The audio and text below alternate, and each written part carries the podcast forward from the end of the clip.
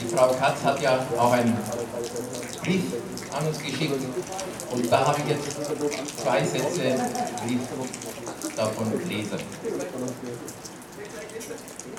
Besonders erwähnen möchte ich heute einen jungen Mann, für mich ein Held, Lassana Batiri, ein Moslem aus Mali. Er hat mehreren Menschen im jüdischen Supermarkt das Leben gerettet.